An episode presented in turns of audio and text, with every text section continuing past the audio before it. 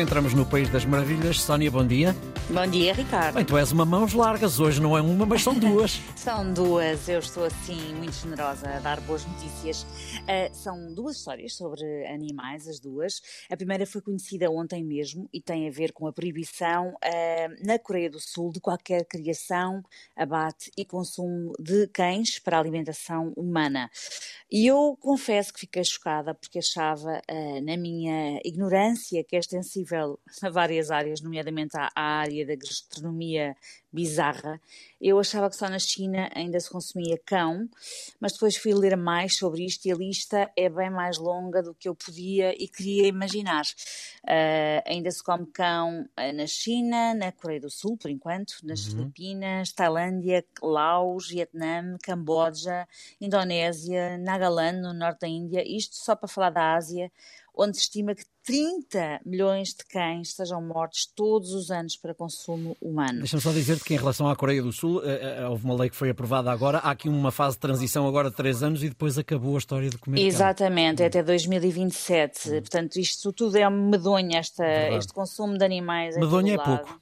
É pouco, é bárbaro. Imagino que para muitos vegetarianos a ideia de uhum. comermos outros animais seja parecida, a repulsa seja idêntica, mas tenho esta ideia de que os cães, caramba, são os nossos amigos de casa, uhum. são os nossos fiéis amigos, eh, tenho dois e comê-los é simplesmente abjeto. Mas esta é a parte tenebrosa da história, este é o País das Maravilhas e aqui só queremos falar de coisas boas, por isso boa notícia é esta de que a Coreia do Sul vai ser mais um dos países no mundo onde o consumo de cão uh, vai ser ilegal. Pena que ainda tenhamos que esperar uh, este tempo. A verdade verdade é que com o aumento de pessoas que têm cães como animais de estimação, Uh, a ideia de comer cão começou a tornar-se repulsiva na Coreia do Sul, sobretudo entre as gerações mais jovens. Uh, um estudo feito no ano passado revelou que 93% dos adultos sul-coreanos não tinham a intenção de tornar a comer cão, uhum. 82% disseram que defendiam que houvesse mesmo uma proibição na lei. Enfim, é, são números que deixam poucas dúvidas sobre a vontade dos sul-coreanos, não há? Exatamente, números esmagadores. A diretora da Human Society International professional career Chai Yung-a, não sei se é assim que se pronuncia, Mas gostei, da, gostei da forma como tu disseste. Gostei. ah, não, foi, foi convicta. Gostei, gostei, não, não faço a mínima ideia se estou a dizer bem, mas pronto. Uh, disse, disse estar a assistir a um verdadeiro marco histórico que nunca pensou vir a assistir na sua vida. Portanto, uh, falta agora que o Presidente promulgue a lei e, e esperemos estes tais três anos para que ela seja posta em prática. De resto, o Presidente e a Primeira-Dama têm eles mesmos uh, muitos cães e gatos como animais de companhia e fizeram questão de manifestar o seu apoio a esta hum. decisão. Um, e, e, ah, e além do mais, as pessoas, eh, quem, quem, quem prevaricar poderá ter uma prisão, uh, uma pena de prisão até 3 anos ou uma, ou uma pena suspensa e uma multa de cerca de 23 mil dólares, hum. cerca de 21 mil euros. Bom, eu acho que isto tem tudo para dar certo. Agora há outra notícia que trago hoje e que não tem nada uh, a ver com esta, mas que também uhum. mete um animal. Um animal não muito estimado por muitas pessoas. Uhum. Eu, por acaso, não tenho qualquer fobia a este bicho, mas há quem tenha arrepios na espinha só de ouvir falar nele. Falo do rato. Tens aversão a ratos? Não quero, não quero falar disso. segue, segue eu, em frente, segue eu, em frente. por acaso, acho-os fofos, não me fazem confusão nenhuma. Uh, aliás, o cinema tem tentado mudar-lhes a má reputação. Hum. Veja-se o Mickey e a Minnie, veja-se o Jerry, do Tommy Jerry, o Speedy Gonzales, o Stuart Little, o Remy do filme Ratatouille, mas ainda assim, nem o cinema os salva hum. e ainda há muita gente, pelos vistos deste lado também, hum. uh, que lhes tem uma repulsa convicta. Provavelmente esses, tu, Eu, nem depois sim. desta Assumi, história. Assumidamente, assumidamente. nem depois desta história vão deliciosa uh, uhum. te vais render aos encantos de, de um rato. Uhum.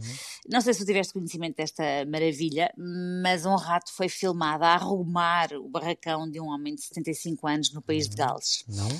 Rodney Olbrook, um carteiro reformado, andava a achar estranhíssimo que as suas tralhas, que ele deixava desarrumadas, aparecessem misteriosamente arrumadas todos os dias. E isto já durava estava há dois meses e então ele decidiu deixar uma câmara de visão noturna a filmar para tentar perceber o que raio se passava ali. Estás a brincar, era um rato. Era um rato, um rato super. Há vídeos sobre isto, has de ir ver.